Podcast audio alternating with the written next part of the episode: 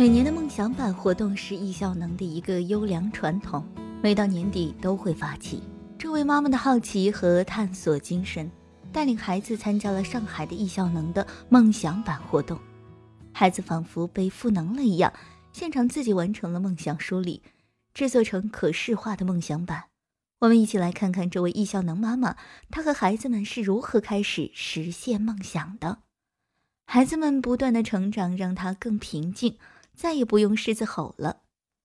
二零二零年的一月一定是让我难忘的一月，有梦的一月，设定梦想，让人们拉长视角，用长期的时间观念思考，这是抵御环境摇摆的好方法之一。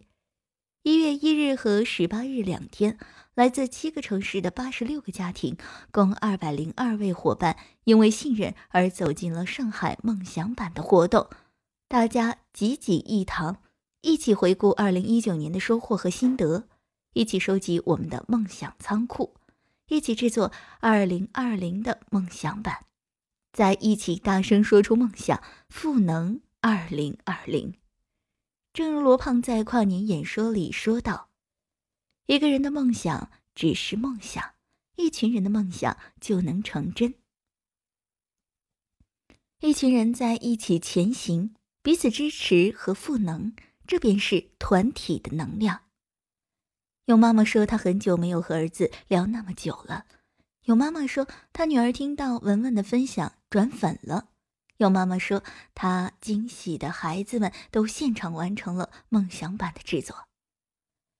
有爸爸是专程来照顾二宝的。结果晚上回家，不动声色地完成了人生的第一幅梦想版，甚至还有一个六岁的孩子说：“以后无聊时看看梦想版，就知道做什么了。”更有许许多多的生命在一月已经走在追梦的路上了，这是多么美好的一段段陪伴和看见。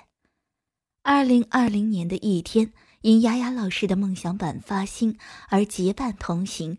我们也因梦想而让鼠年开始于目标满满的行动之中。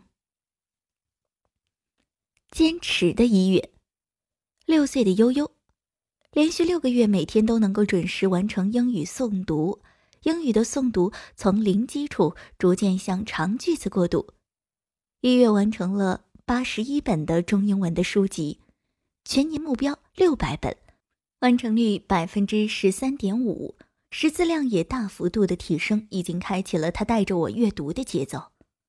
三每天劈叉下腰弹琴，二十点后不吃零食，画九九消寒图，体验着古人数九的乐趣。如图所示，悠悠坚持劈叉是因为梦想的可视化和舞蹈冯老师不断的鼓励，因此可以有动力坚持下来。练功的每一天真的都需要坚毅和勇气。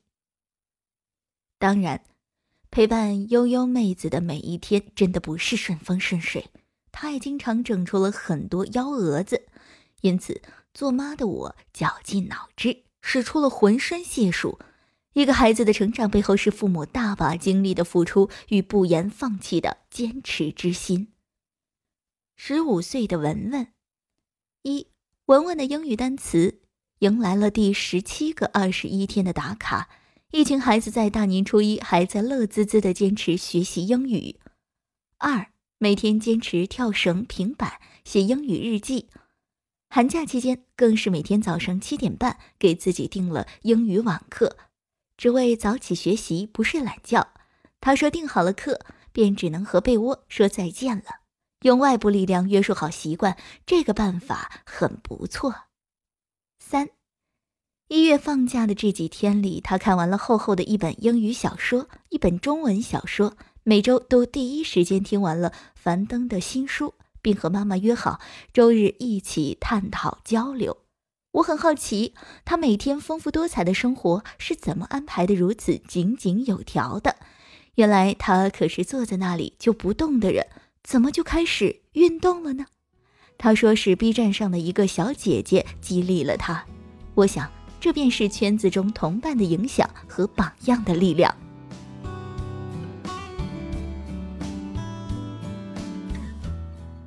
妈妈 Vivian，一，一月，我迎来了英语打卡的第六百天，亲子日记打卡的第七百天，早起打卡的第七百五十天。当数字在积累时，你会发现之前的每一天都让之后日子变得更加有价值，并且拥有坚持下去的动力。更何况，这还不经意间影响了孩子和家人。因年初和孩子们的约定，我坚持每天平板、劈叉、跳绳、弹琴。哪天我没有完成，孩子们还会催我。果不其然，平板经过一个月的坚持，已经从一分三十秒可以撑到两分四十秒的最高纪录。进步让坚持更加有意义。一月看完了三本书，另两本书也看了一半，并且每天利用碎片时间听微课，固定时间读纸质书籍。心灵的富足让我的内心更平静。我们是怎样坚持下来的呢？妈妈的坚持，让孩子们看到了正向的改变和裨益，影响就像是水的涟漪，波连四周，一圈又一圈。于是，他们也开始了打卡之旅。可视化的梦想版和鼓励的力量，让行动更易持久下去。相互督促和团体的鼓励是推动力。我家有个墙。每天我们完成后，都会在上面打勾公式，这个特别管用。因此，刚开始时，我常被孩子们催促完成平板这些。那时，他们理直气壮地变身为了监督的角色，很享受这个过程。温情的一月，全家四口一起参与了梦想版的线下活动，让我们彼此有更多理解和支持。文文在线上线下三次分享了他的二零一九，我也线上线下四次分享梦想的力量。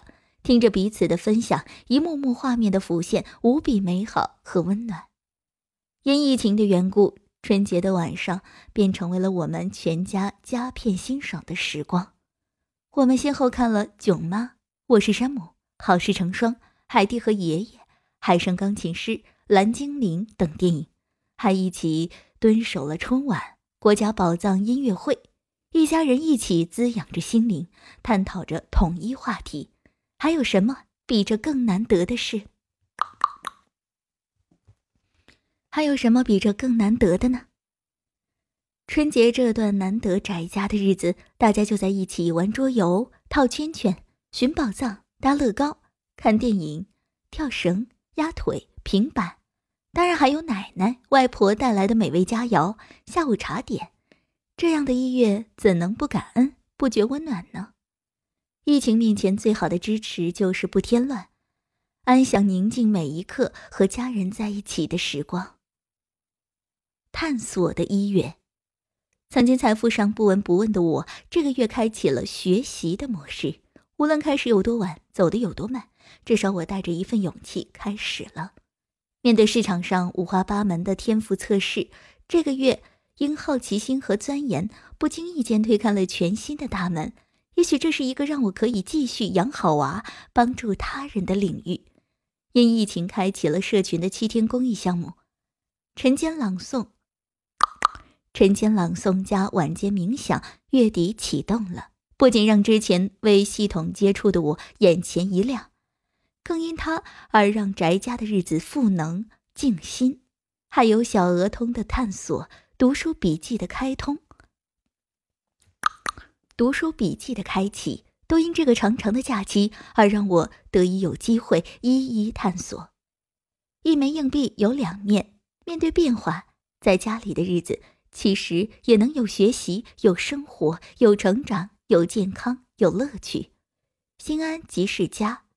就看我们如何规划它。这是写给自己和家人的一月总结。我深信天佑中华，祝福我家、你家，大家心中有爱，有正能量，一切都会好起来的。祝愿每一位阅读本文的小伙伴平安喜乐。文末彩蛋，分享个好玩的训练游戏。按顺序数，这个游戏主要是训练小朋友的视觉控制能力。视觉控制能力可以帮助小朋友在阅读的时候不丢字漏字，不跳行漏行。一、家长准备适宜孩子年龄训练的物品进行摆放，摆放的时候按照一定的顺序。比如花生。年龄大一些的孩子可以用黄豆或绿豆。摆放后让孩子用眼睛按照顺序数出物品的数量。三，可以每次训练十组，